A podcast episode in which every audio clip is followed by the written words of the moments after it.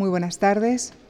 Iniciamos esta tarde el ciclo de dos conferencias que hemos organizado con motivo del centenario del nacimiento de Iris Murdoch y Doris Lessing, dos figuras fundamentales de la literatura británica del siglo XX.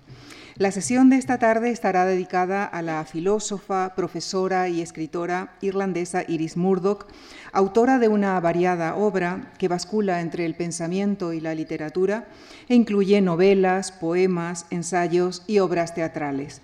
Para hablarnos de ella nos acompaña esta tarde el escritor, editor y crítico cultural Ignacio Echevarría, licenciado en Filología Hispánica por la Universidad de Barcelona. Su labor como crítico se halla eh, parcialmente recogida en los volúmenes Trayecto, un recorrido crítico por la reciente narrativa española, y Desvíos, un recorrido crítico por la reciente narrativa latinoamericana. Especializado en la edición de textos clásicos, ha coordinado las obras completas de autores como Onetti, Kafka o Sánchez Ferlosio y se ha ocupado además de antologar y editar a escritores como Juan Benet o eh, Juan Marcé. De nuestra protagonista de hoy, Iris Murdoch, ha prologado la novela El unicornio, cuya publicación en España promovió. Lector entusiasta de nuestra autora, le ha dedicado numerosos artículos en los que ha manifestado sentirse orgulloso de haber eh, reclutado a un buen número de nuevos adictos. Esperamos que obtenga resultados similares con su conferencia de esta tarde. Con nuestro agradecimiento les dejo con Ignacio Echevarría. Muchísimas gracias. Muchas gracias.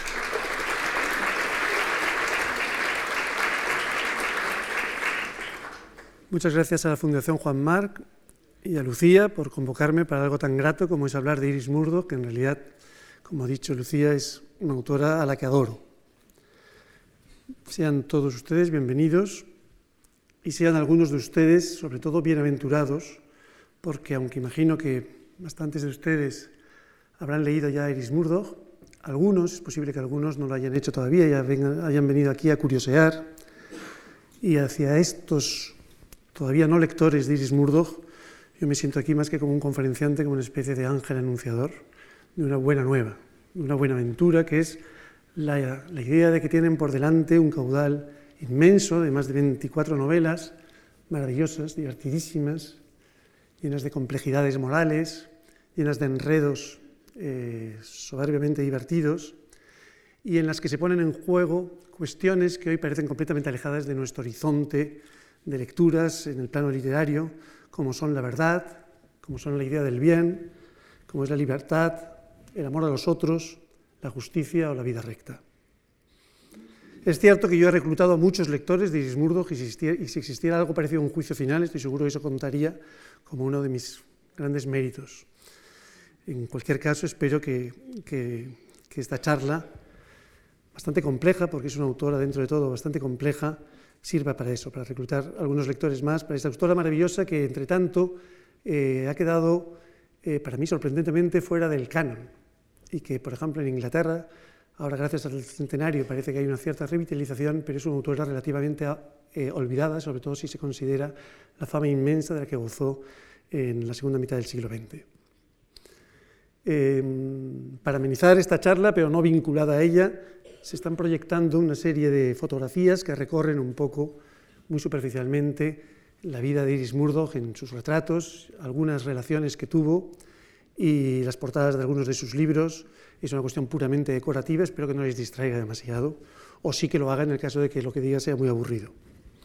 Empezaremos comentando un poco quién era Iris Murdoch y qué fue de su vida. Eh, como ya se ha dicho, es una escritora nacida, pronto hará, pronto hará en julio 100 años en Dublín, en el seno de una familia protestante, pero se educó ya desde muy pequeña en Inglaterra, donde emigró su familia, a Londres. Su padre era un funcionario humilde, como de tercera, cuarta categoría, eh, muy fumador, lo mató el tabaco, y sin embargo, eh, muy aficionado a los libros. tenía como tanta gente en aquella época, unas grandes ambiciones culturales para su hija, hizo esfuerzos ímprobos por dar a Iris una educación lo más esmerada posible, cosa que consiguió, sin duda. Se estaba casado con una mujer muy joven, al parecer muy encantadora, con gran afición al canto, que tenía por delante toda una, carrera como cantante que abandonó precisamente por casarse. Era una mujer muy juvenil, su hija Iris en una entrevista muy tardía la recordaba como una mujer guapa, vital, ingeniosa, de carácter alegre, y añade, mis padres fueron muy felices juntos, se querían mucho, ellos me querían y yo los quería, así que la nuestra fue una Trinidad muy feliz.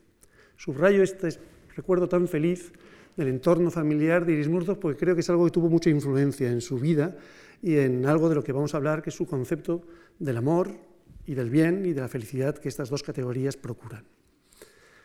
Como he dicho, gracias a los esfuerzos de su familia, e ingresó en el 1938 en el Somerville College de Oxford para estudiar una cosa que se llamaba Mood and Grit, que era una especie de carrera de humanidades que mezclaba la filología clásica, la historia antigua y la filosofía. Iris estudió con toda una generación de, mujeres eh, que destacarían varias de ellas en el campo de la filosofía y sobre todo de la filosofía moral, eh, que tendrían una larga carrera académica en, Estados Unidos y en la misma Inglaterra, como Philippa Foot o Elizabeth Anscombe, que, había sido, que fue discípula de Wittgenstein.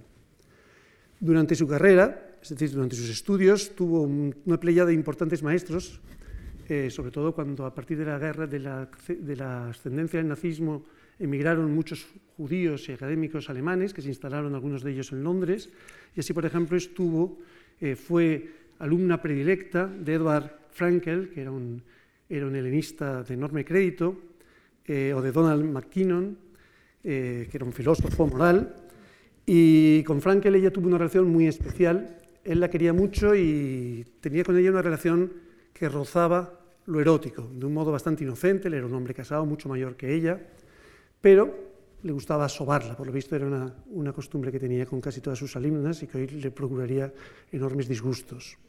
En cualquier caso, eh, esa relación con Frankel sería, digamos, como precursora de un tipo característico de relación que estableció Iris Murdoch a lo largo de su vida, que eran unas relaciones eróticas con maestros o con gente a la que admiraba.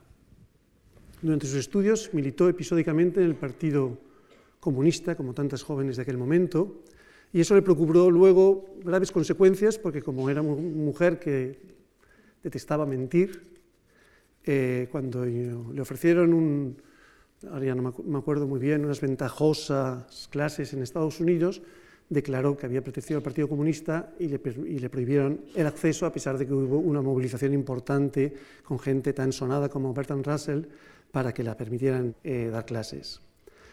Cuando estalló la, la Segunda Guerra Mundial, fue reclutada, como todas las jóvenes de su edad, y trabajó en una institución de las Naciones Unidas que se llamaba la UNRWA, que desarrollaba ayudas para refugiados y que ubicaba gente que había perdido, gente digamos que había perdido su hogar, que, eran desplazados, y les dejó convivir entonces con casos muy desesperados, de pérdida, de miseria, de hambre, eh, de lo cual sacó pues, bastantes, bastantes lecciones. Todavía dentro de su trabajo en la UNRWA, en 1945 en Bruselas, donde estuvo un buen tiempo, durante la Segunda Guerra Mundial, conoció en persona a Jean-Paul Sartre, que estaba a punto de empezar su gran carrera como filósofo estrella de la posguerra mundial, y quedaría fascinado por él. Y a él le dedicaría, de hecho, su primer libro, publicado en el año 53, que es Sartre, un romántico racionalista, que, ha publicado, que se ha publicado aquí en España no hace mucho. Creo que en la editorial de Bolsillo. Terminada la guerra, emprendió sus, reemprendió sus estudios, ahora en Cambridge, año al que llegó el mismo año que Wittgenstein, que daba clases allí, se retiró de la universidad, pero ella, digamos que convivió y compartió, o sea, compartió estudios con buena parte del círculo de Wittgenstein eh, y, digamos que absorbió, a él lo vio varias veces y absorbió buena parte del resplandor y del carisma que este personaje tan carismático eh, emitía. Los años de estudiante Iris Murdoch son años eh, muy agitados. Ella dijo de su juventud que estaba ávida de movimiento, de acrobacia, de ruido. Se le atribuyen, y no de forma injustificada, muchísimos lances sexuales, y además lances sexuales tanto con hombres como con mujeres, sobre todo con hombres, pero también con mujeres. Entre el año 48 y el 63 fue profesora de filosofía en Oxford, en el, en el College de Santa Ana, y en 1954, en el transcurso de su, de su dedicación a la enseñanza en Oxford, de filosofía, publicó, repito, inesperadamente una primera novela. Inesperadamente digo para la gente que la conocía, no para ella, que siempre dijo que desde muy pequeña quería ser escritora. La novela se tituló Bajo la red, está publicada también en España. Eh, tenía 35 años cuando la publicó, tuvo un éxito considerable y la decidió a seguir siendo novelista a partir de entonces.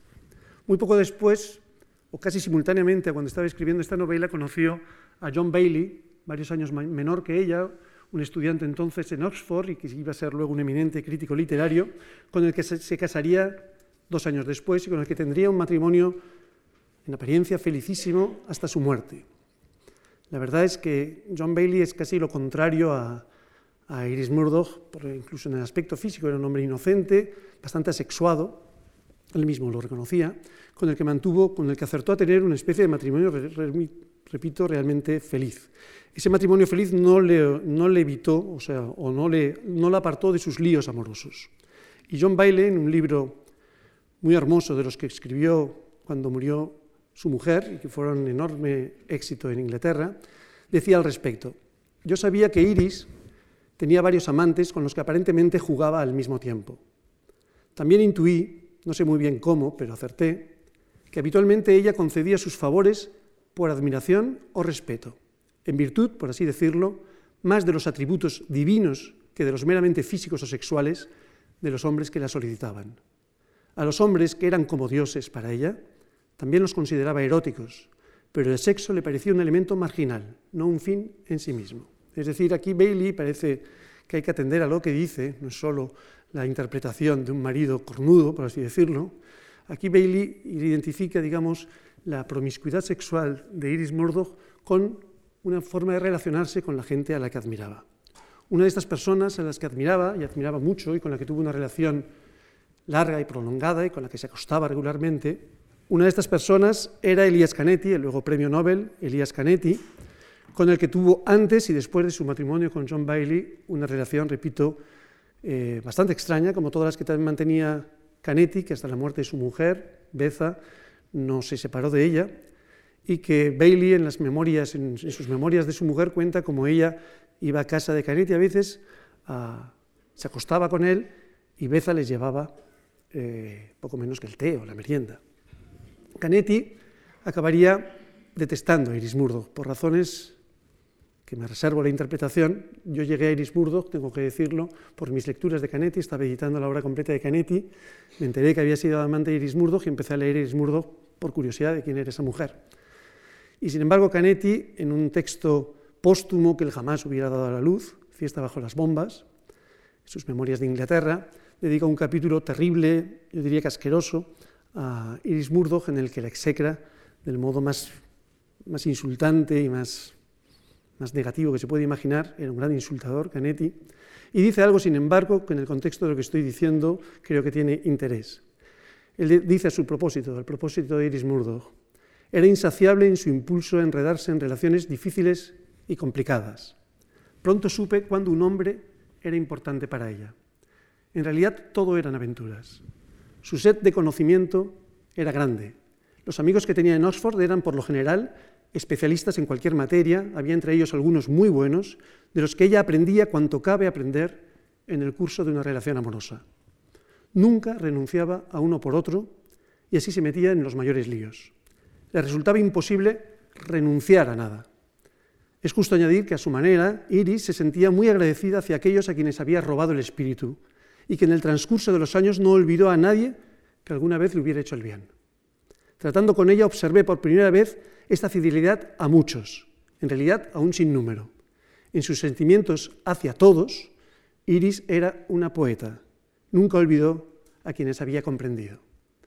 Canetti, que no era nada tonto, a pesar de detestar a Iris Murdoch al final de su vida, tiene una mirada muy perspicaz, creo yo, además coincidente en cierto modo con la de su marido, John Bailey, sobre el mecanismo que conducía a Iris Murdoch a tener esos continuos lances amorosos.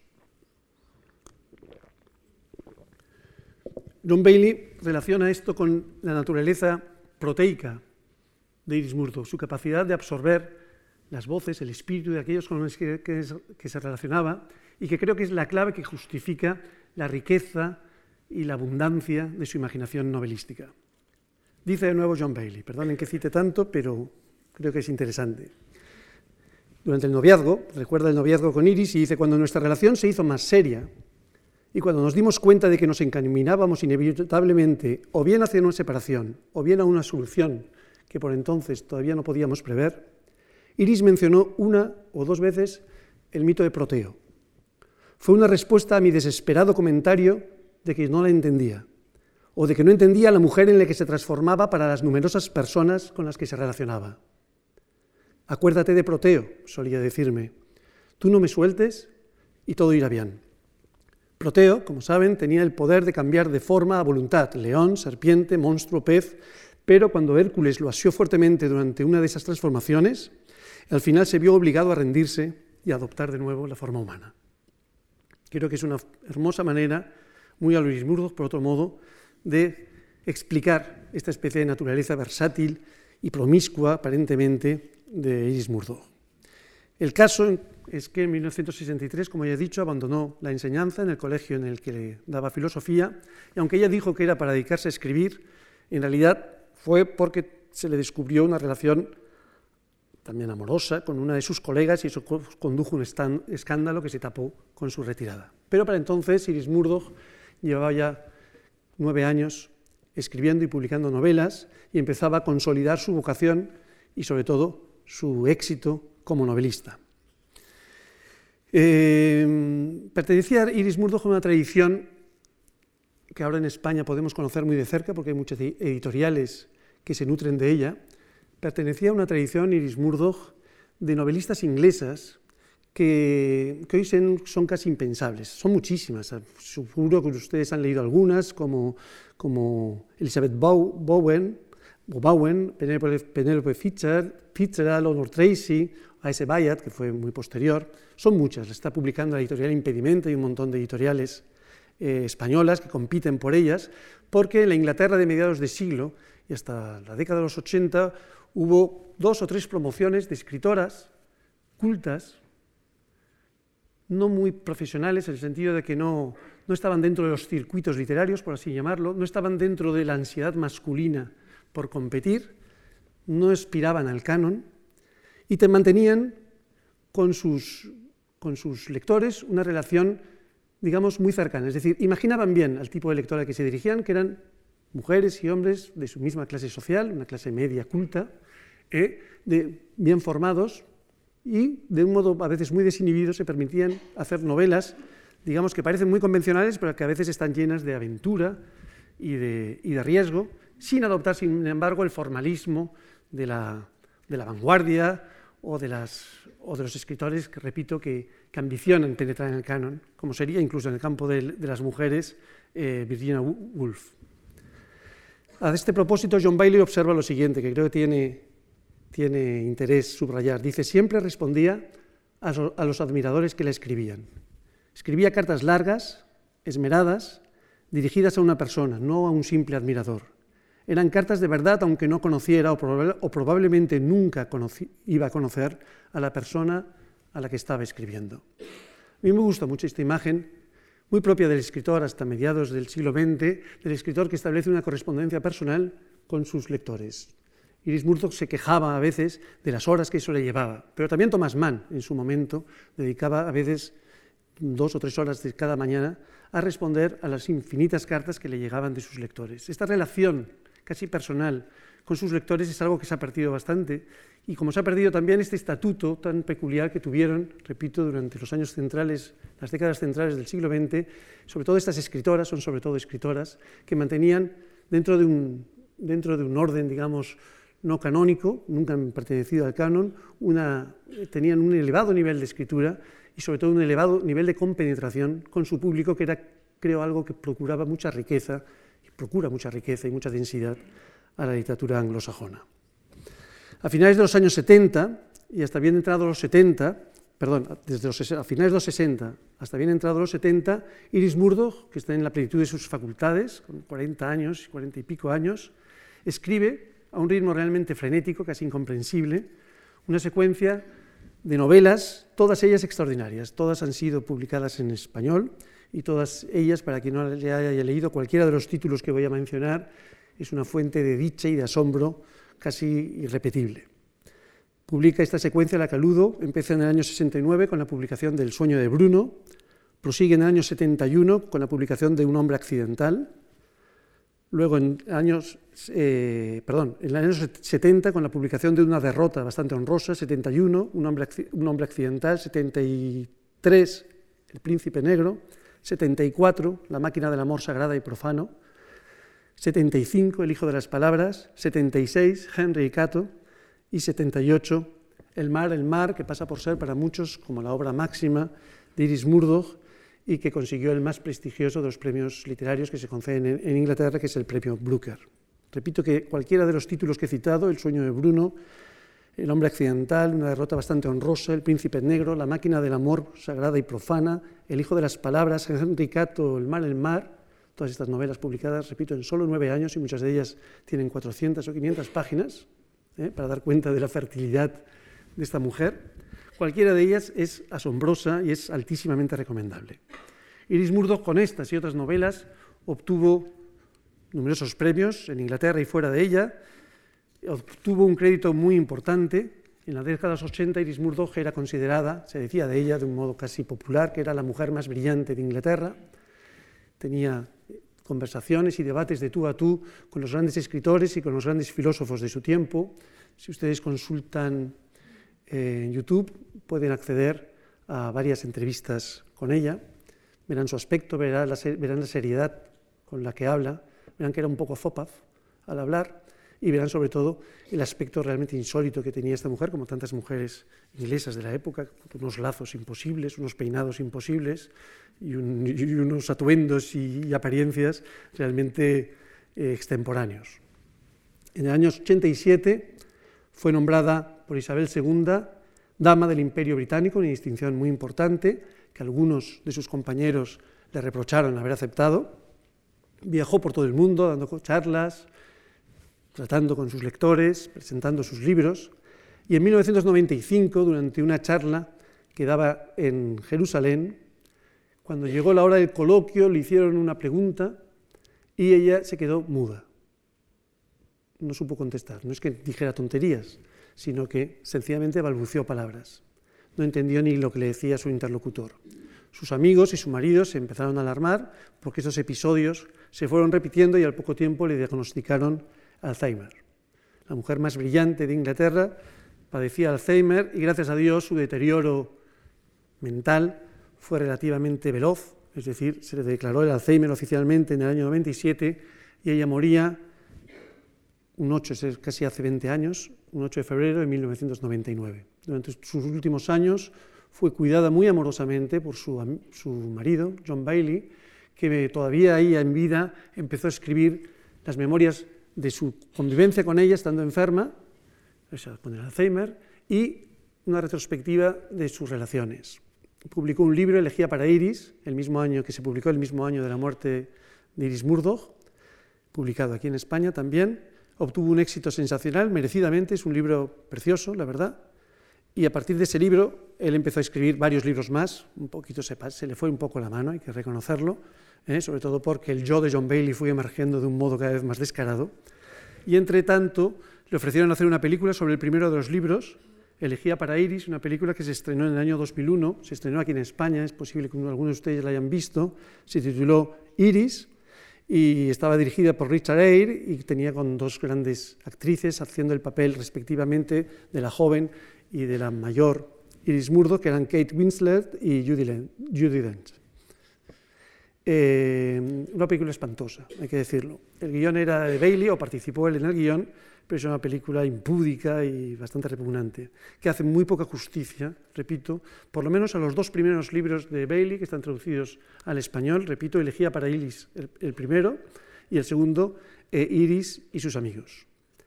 Eh, con esto concluimos el repaso a la vida de esta, de esta mujer excepcional. Como he quedado dicho, antes que ser una escritora y una escritora, de éxito, este es Wittgenstein. eh, Iris fue sobre todo filósofa y estudió filosofía. Nunca dejó ni de estudiar ni de escribir sobre filosofía durante toda su vida, aun cuando ya era una escritora consagrada. En España se han publicado sus dos, sus dos libros fundamentales de filosofía, dos libros muy cortitos, no muy accesibles, porque su, lenguaje filosófico es bastante elevado. Uno de ellos es El fuego y el sol, ¿por qué Platón desterró a los artistas? libro de 1977 que ha publicado recientemente eh, la editorial Ciruela, pero que había publicado mucho tiempo antes el Fondo de Cultura Económica. Y anterior a este libro del año 70 es un libro que también conoce una edición anterior, de una editorial que no recuerdo, pero que justo estos días, creo que esta misma semana, se pone en librerías, lo pone la editorial Taurus en una estupenda traducción de Andreu Jaume, que además le dedica un extensísimo prólogo del que he sacado casi todas las noticias que les voy a transmitir sobre el contexto filosófico en el que se educó Iris Murdoch.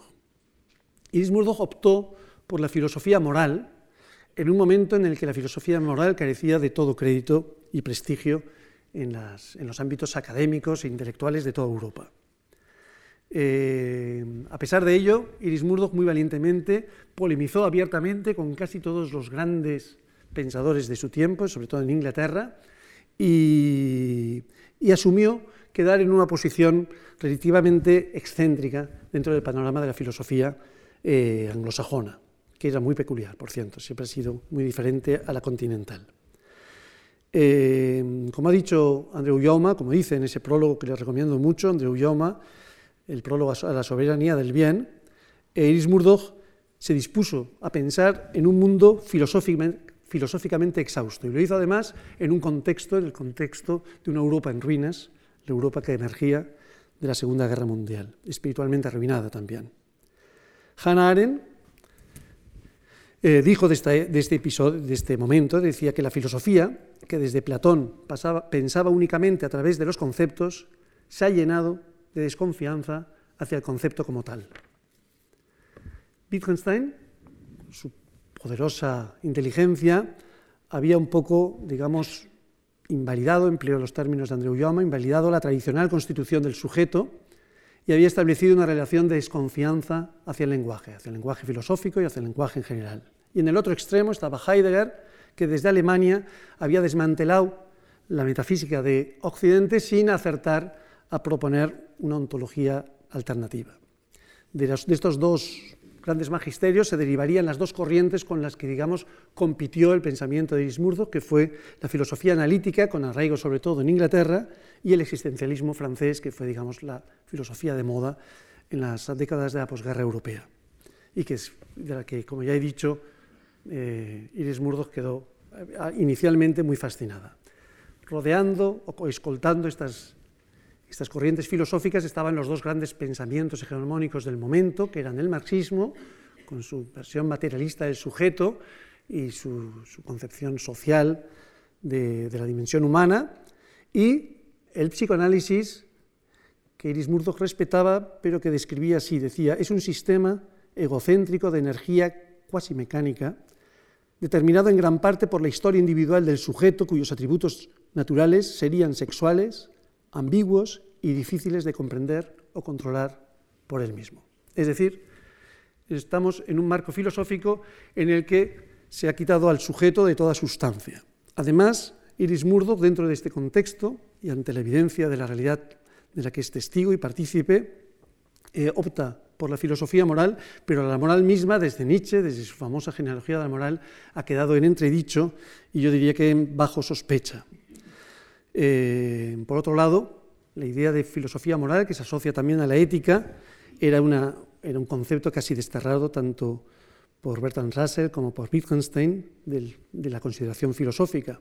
Se decía que los juicios morales no eran factuales ni eran verídicos, eran comprobables y por lo tanto se los desechaba.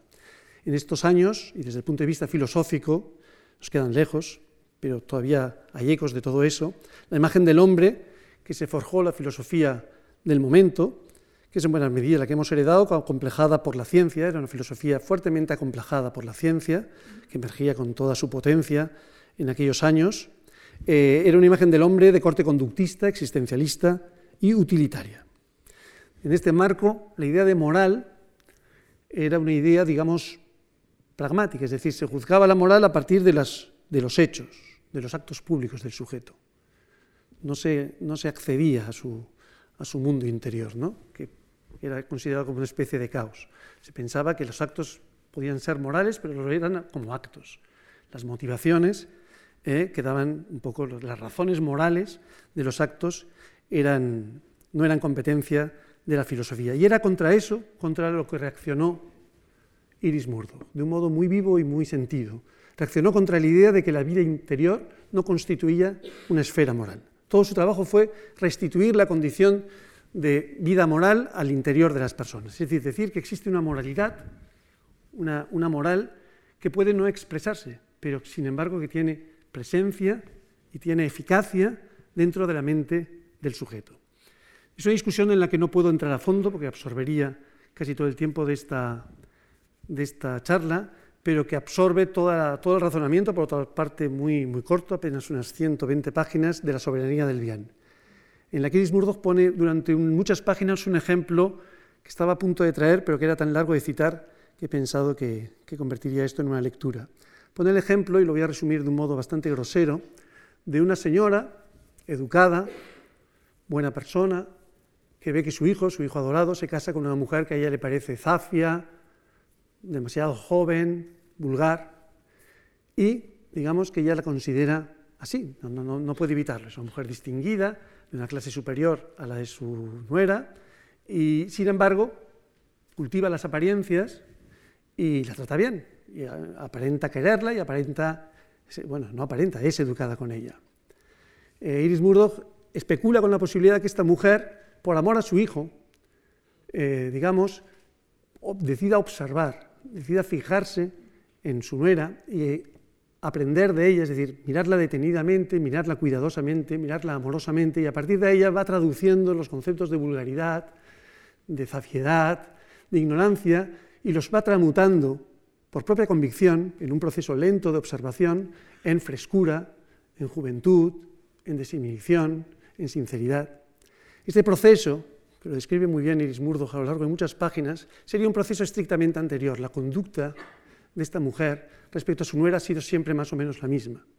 Lo que ha cambiado es la mirada que tiene hacia ella y la comprensión que tiene hacia ella. Entonces Iris Murdoch imagina que esta mujer fallece súbitamente y dice, nadie tiene constancia, ni existe acto ninguno que de algún modo deje huella o certifique la construcción digamos, el proceso moral que ha llevado a esta mujer de tener cierta manía o, cierta, ¿no? o cierto desprecio hacia su nuera hasta quererla sinceramente y tramutar la percepción que tiene de ella.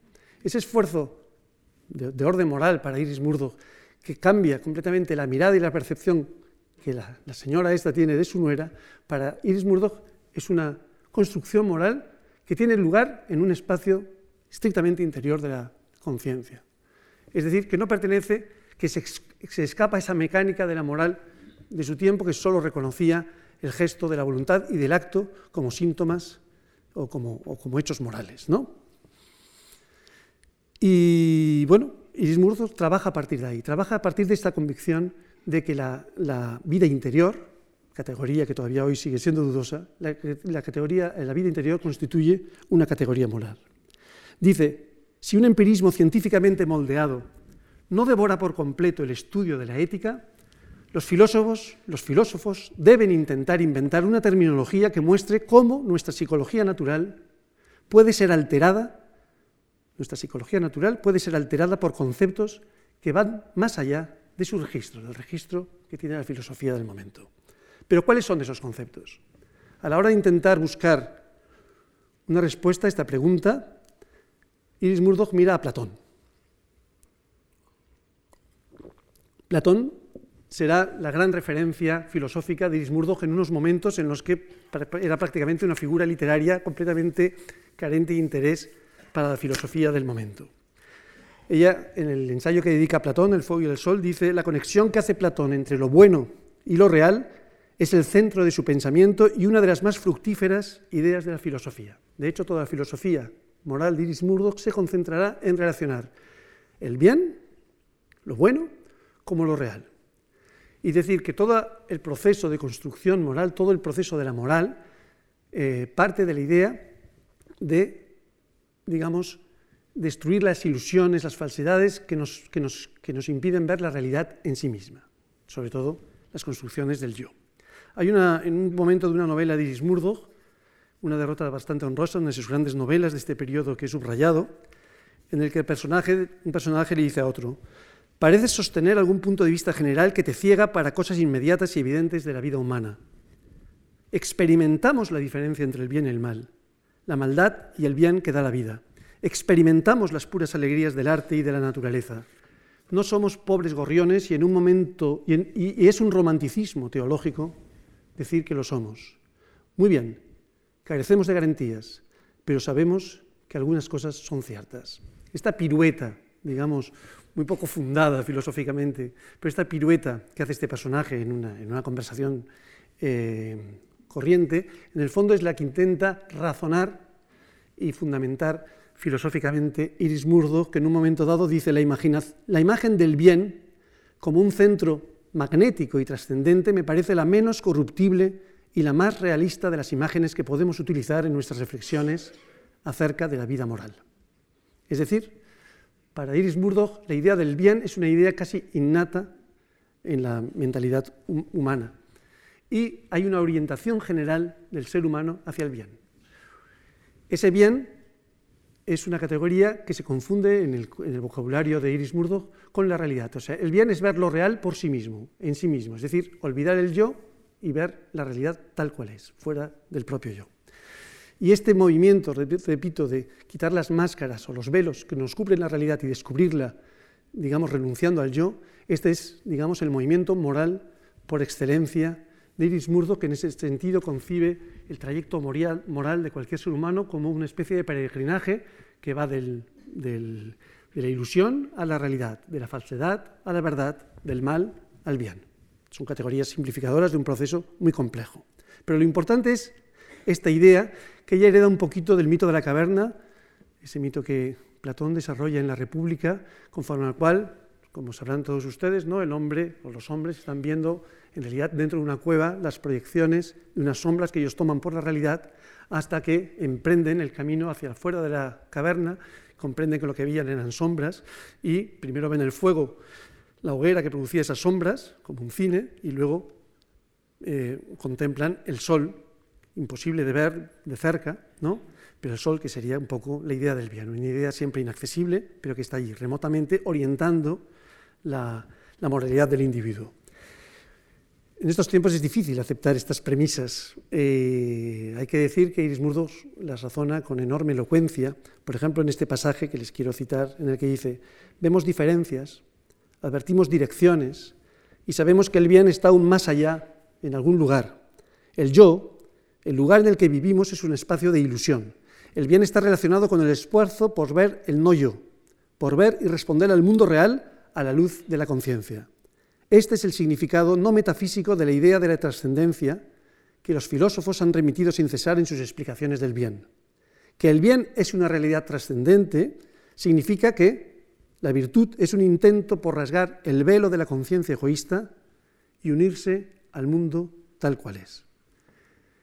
Repito, el bien significa la virtud, o significa que la virtud es un intento por rasgar el velo de la conciencia egoísta y unirse al mundo tal como es. Este es el nudo de la filosofía moral platónica de Iris Murdoch, que en este sentido, eh, digamos, que predica una especie de realismo, no en el sentido convencional, o sea, usual que empleamos esta palabra, sino en el sentido de que la realidad es de lo que se trata de de lo que tenemos que es que prestar no atención a nosotros mismos, sino atención a la realidad.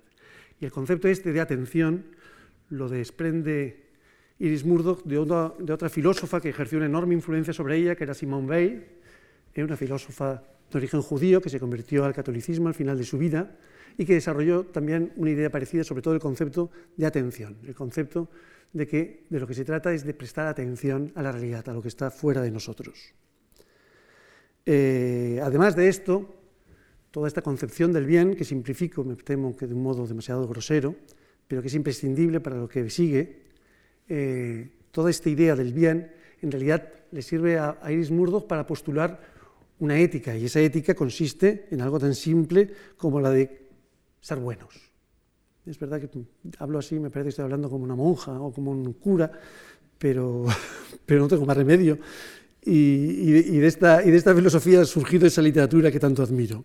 Dice Iris Murdoch sobre Platón, siempre le preocupó cómo puede la gente, a Platón, cómo puede la gente cambiar su vida para volverse buena. Y ella misma a continuación se pregunta, ¿cómo es un hombre bueno? ¿Cómo podemos ser moralmente mejores? ¿Podemos hacernos moralmente mejores? Son preguntas que un filósofo debería intentar responder. Al reflexionar sobre ello nos damos cuenta de que sabemos muy poco sobre los hombres buenos. Y esto es verdad, sabemos muy poco sobre los hombres buenos. A lo mejor los hombres buenos son una categoría que atrajo mucho a Iris Murdoch y que ejerce una fascinación especial sobre toda la cultura del siglo XX, sobre todo que es la del santo, la santidad, esa santidad que está en autores tan diferentes como Kafka o como T. Lawrence, o, no sé, o como Melville, el famoso Bartleby. En cualquier caso, eh, ¿cómo ser un hombre bueno? Es la pregunta que late un poco en toda la, en toda la obra de Iris Murdoch, no solo la filosófica, sino también la literaria. Y es la pregunta que, que, explica un poco la mecánica de sus novelas, como voy a tratar ahora de explicar. Antes tengo que decir que, que esta importancia que da Iris Murdoch a la percepción atenta y concentrada de la realidad, ese aprendizaje de la realidad que ella postula como principal conquista moral y que identifica con el bien, ¿eh?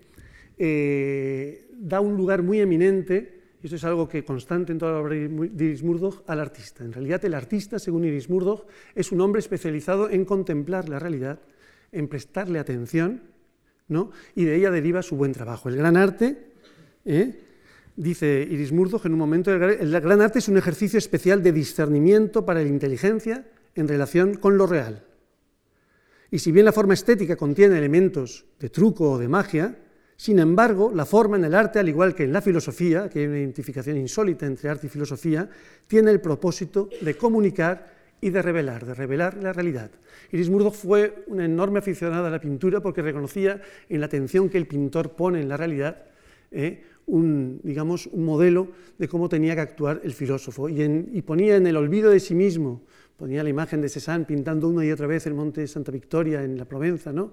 en, esa, en esa especie de olvido de sí mismo, en esa concentración en una misma realidad que el, que el artista explora y que intenta traducir y hacernos ver de un modo nuevo, del mismo modo nuevo que nosotros vemos los cipreses de Van Gogh y a partir de entonces ya cada vez que vemos un ciprés lo vemos como él lo vio, pues eso que hace, el artista París Murdoch es todo un modelo de cómo tendría que ser el filósofo y cómo tendría que ser en el fondo el hombre normal, el hombre bueno, el hombre que se olvida de sí mismo para prestar, atención a lo que ve. El, el, buen arte, insisto, nos demuestra hasta qué punto es difícil ser objetivo, mostrándonos cuán diferente es el mundo a la luz de su visión. Nos presenta una imagen verdadera de la condición humana en una forma que puede ser contemplada regularmente. Y de hecho, este es el contexto en el que la mayoría de nosotros somos capaces de contemplarla. El arte, fijaros lo que dice, trasciende las limitaciones egoístas y obsesivas de la personalidad y es capaz de ampliar la sensibilidad de su consumidor. Es una especie de bondad por poderes. Por encima de todo nos muestra el vínculo en los seres humanos entre la visión clara y realista y la compasión. Son palabras, como todas las que selecciono, muy idealistas, si se sacan de contexto, muy exaltadas. De hecho, la, apología que hace del arte Iris Murdoch al final de su ensayo sobre Platón, yo creo que es la apología más apasionada y más elocuente en defensa del valor altísimo del arte que, he leído en mi vida y posiblemente en, ningún filósofo del siglo XX. Eh, pero me importa subrayar este valor que concede al arte como lenguaje supremo y sobre todo al arte casi como una especie de ejercicio paralelo al de la filosofía en la tarea de descubrir la realidad, porque sería la alimentación de Iris Murdoch como narradora, como literata. He dicho que empezó a los 35 años a ser novelista en el año 54 con la publicación de su primera novela, Bajo la Red. Y a partir de ahí empieza una procelosísima trayectoria literaria que se traduce nada menos que en 26 novelas, obras de teatro, eh, libros de poemas. Eh, y uno se pregunta de dónde sacó esa energía creativa. Yo me la explico sobre todo porque sus años de estudios filosóficos fueron incubando precisamente las categorías, eh, los principios, las ideas que luego ella volcaría en su novelística. En este sentido, sin ser ella lo que entendemos comúnmente por una filósofa moral, y eh, por una novelista filosófica, es una idea que se aparta completamente de la práctica literaria de Iris Murdoch, sin embargo hay una continuidad entre su tarea como filósofa moral y como novelista. ¿Por qué? Porque ella lo que hace, es decir, la filosofía es insuficiente, el lenguaje de la filosofía, sobre todo de la filosofía moral, sobre todo para explorar esa vida interior donde se produce, eh, donde, donde, existe una esfera moral, ¿eh? Eh, carece, la filosofía carece de instrumental y carece de, herramientas. Y esas herramientas nos la presta la literatura, y no solo la literatura, nos la presta sobre todo la, la novela.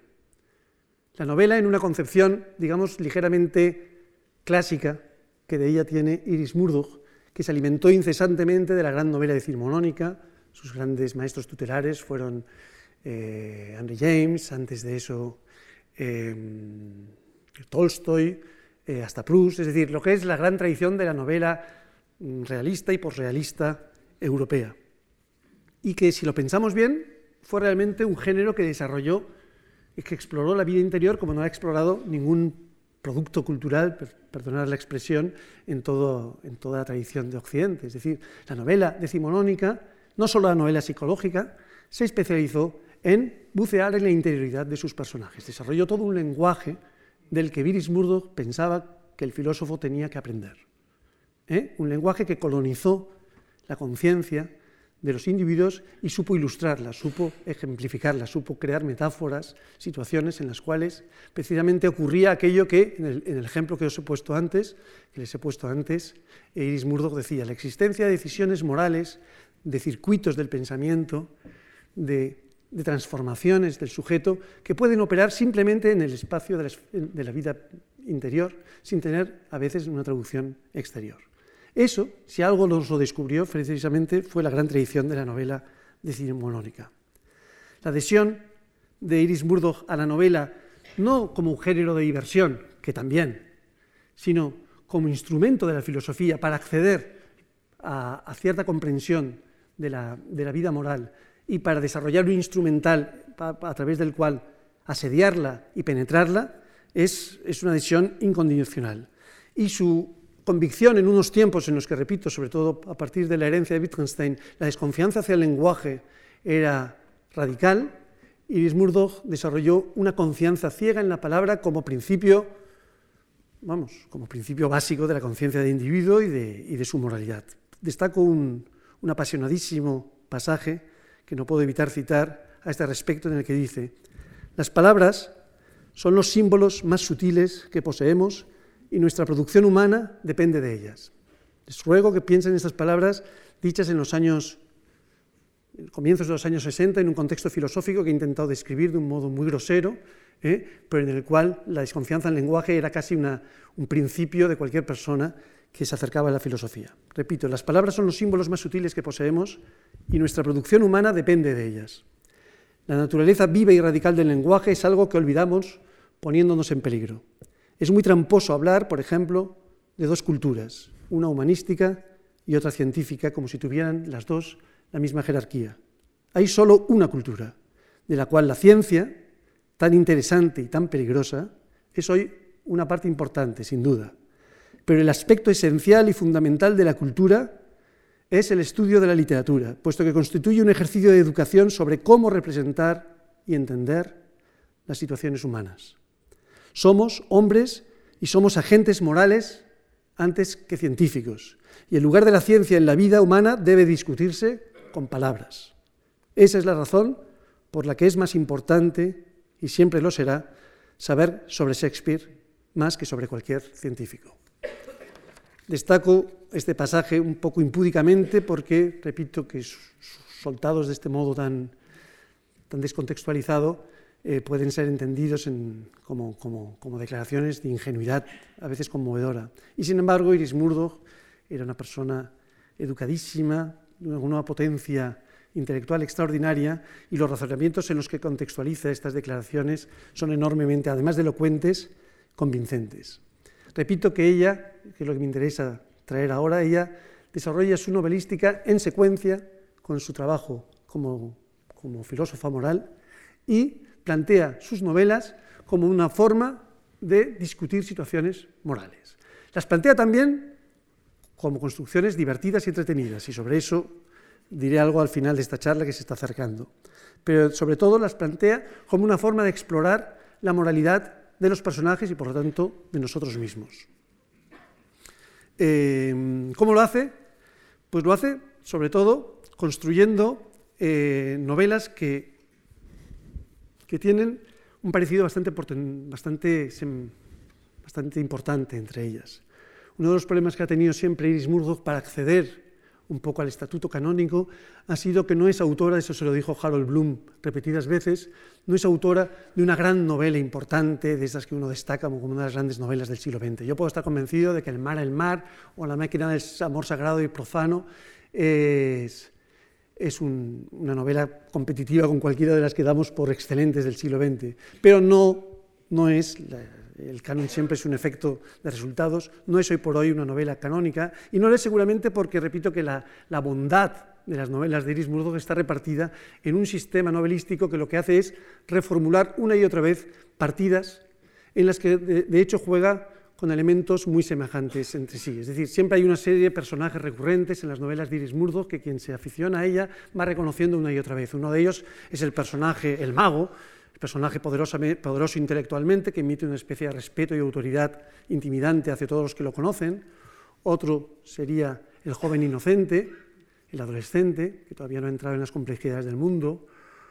Otro sería el santo o el ángel, el hombre, el hombre bueno, otro sería el duende, el personaje un poco como el Puck de la noche de la noche San Juan de Shakespeare. Es decir, eh, va construyendo, uno cuando lee recurrentemente Iris Murdoch, va reconociendo una especie como de, piezas fundamentales con las que ella va construyendo una partida. Y esa partida la construye para resolver, digamos, problemáticas morales, las construye siempre en un solo tablero. Ella escoge un tablero que es el tablero del amor. Iris Murdoch decía que ella era una experta en el amor y sus novelas podrían ser sospechosamente asimilables a ciertas novelas de la tradición de la literatura popular que llamamos sentimentales o románticas, porque el amor juega un papel muy importante en sus novelas. Y no solo el amor, sino sobre todo los enredos amorosos.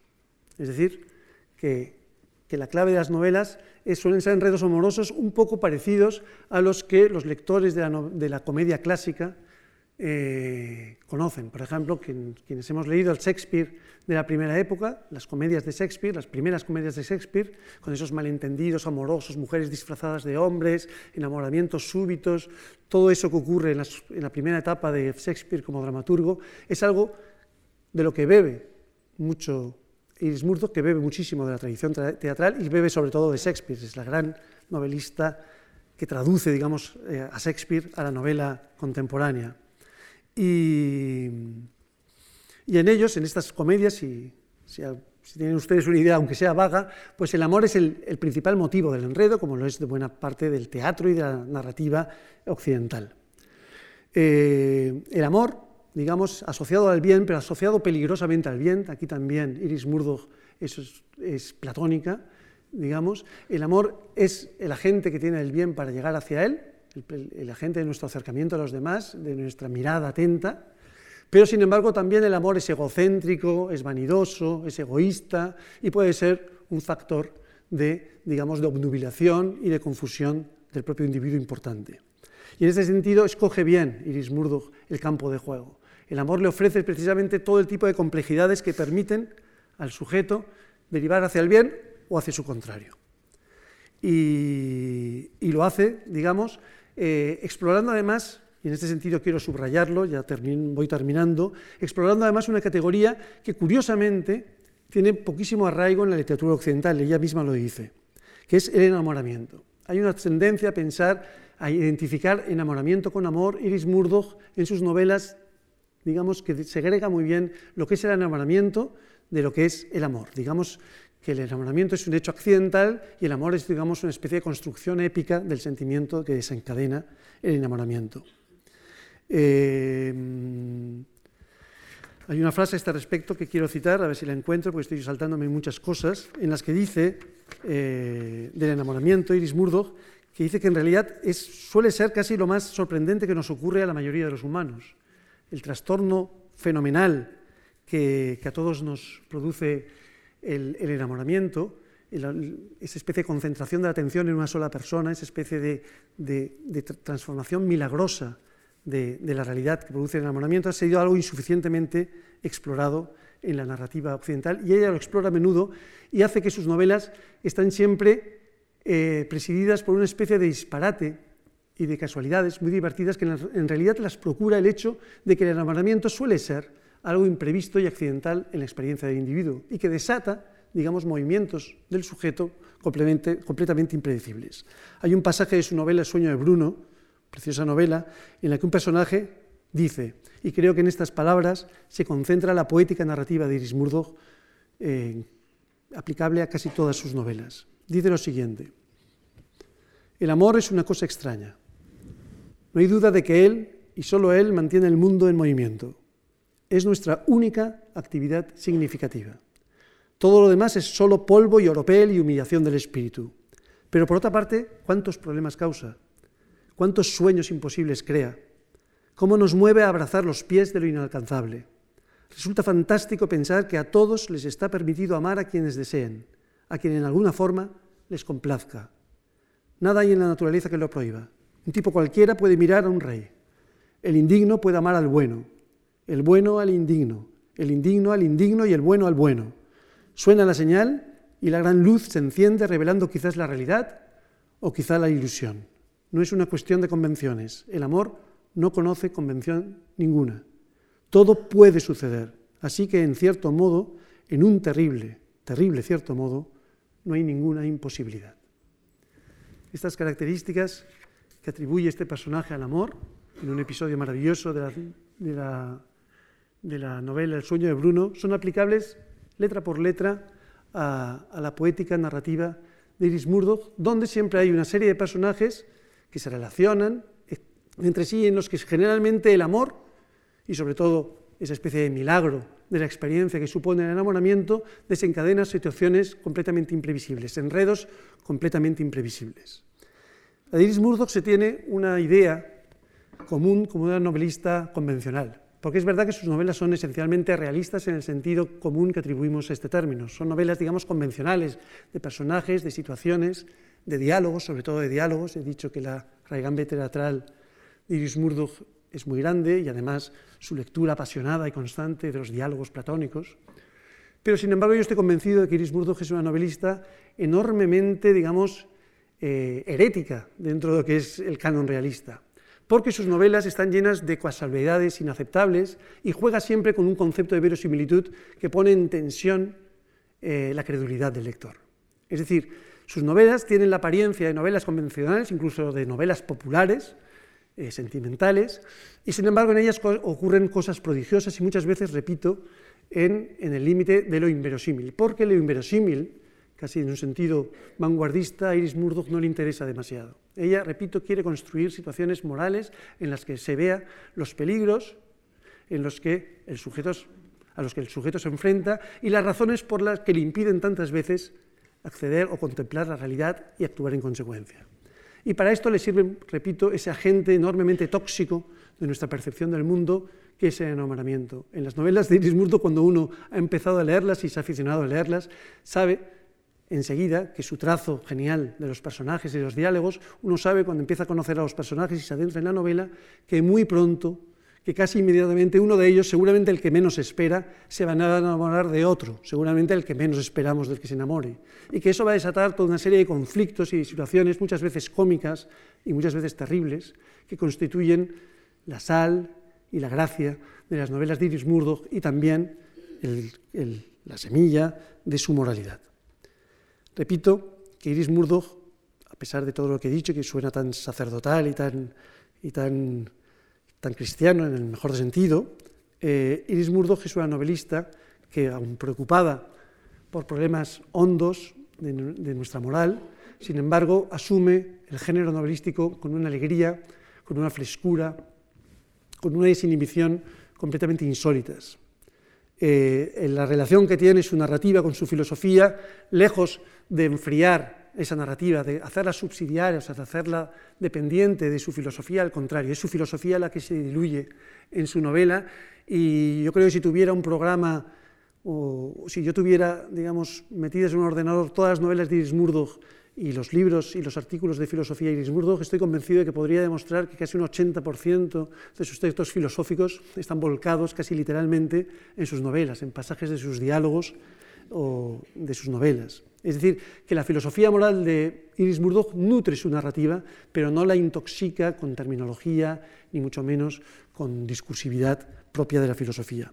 Lejos de eso, ella tiene una concepción del género eh, novelístico repito, muy contagiada por el teatro y sobre todo por la comedia, generalmente cómica. En un momento dado, uno de sus personajes, tiene varios personajes escritores, Iris Murdoch dice que la novela es una forma cómica y dice a continuación el mismo personaje, el del príncipe negro. Prácticamente toda descripción de nuestros actos resulta cómica. Somos infinitamente cómicos para los demás. Y en otra novela dice, la gente se mete en unos líos tremendos. La vida es una serie de líos. Vosotros, los jóvenes, no imagináis lo fácil que es decir una mentira y luego tener que decir otra. Y lo de enamorarse no puede evitarse, ya de ser perdonado. La novela, en otra novela, en este caso, de nuevo el príncipe negro dice, la novela es una forma cómica, el lenguaje es una forma cómica y elabora chistes durante su sueño. Dios, de existir, se reiría de su creación. Sin embargo, también sucede que la vida es horrible, sin sentido metafísico, destrozada por la casualidad, por el dolor y la cercana perspectiva de la muerte, y de ello nace la ironía, nuestro necesario y peligroso instrumento. Y finalmente, el arte tiene que ver con la alegría y el esparcimiento y lo absurdo. Todos los humanos somos figuras burlescas y el arte lo celebra. Insisto en esta secuencia de citas, todas bonitas, todas elocuentes, todas tentadoras, porque creo que dan cuenta de, o sea, neutralizan un poco las, aprensiones que pueda yo haber suscitado al, enmarcar filosóficamente la narrativa Iris Murdoch, que, asumiendo sobre todo la búsqueda de la moralidad como el principio rector de su narrativa, sin embargo, asume también la narrativa, eh, sobre todo la novela, como un género cómico. Y quizás eso es lo que la apartó un poco del canon. Ella misma supo siempre que no era una gran autora. Hay una entrevista muy conmovedora del año 1988 en la que dice a su entrevistador, mi problema es que no estoy entre los mejores, estoy en las pequeñas ligas y no con los dioses, con Jane Austen, con Henry James, con Tolstoy. Mis personajes no son tan memorables como los suyos. Y es verdad, es verdad. Sus personajes no son tan memorables, entre otras cosas porque, digamos que, como he insinuado, se repiten de una novela a otra, digamos, de forma bastante semejante, y sus novelas son como partidas de, de un juego de ajedrez cuyas reglas básicas están determinadas. El tablero es el amor y las conductas que desata el amor y el enamoramiento, y la preocupación de la partida o el final de la partida es deducir del juego unas lecciones morales a partir de las conductas de los personajes. Pero eso digamos, lo hace con un principio que yo llamaría, en un término que me parece muy importante para, la novelística de Iris Murdoch, que es con la claridad.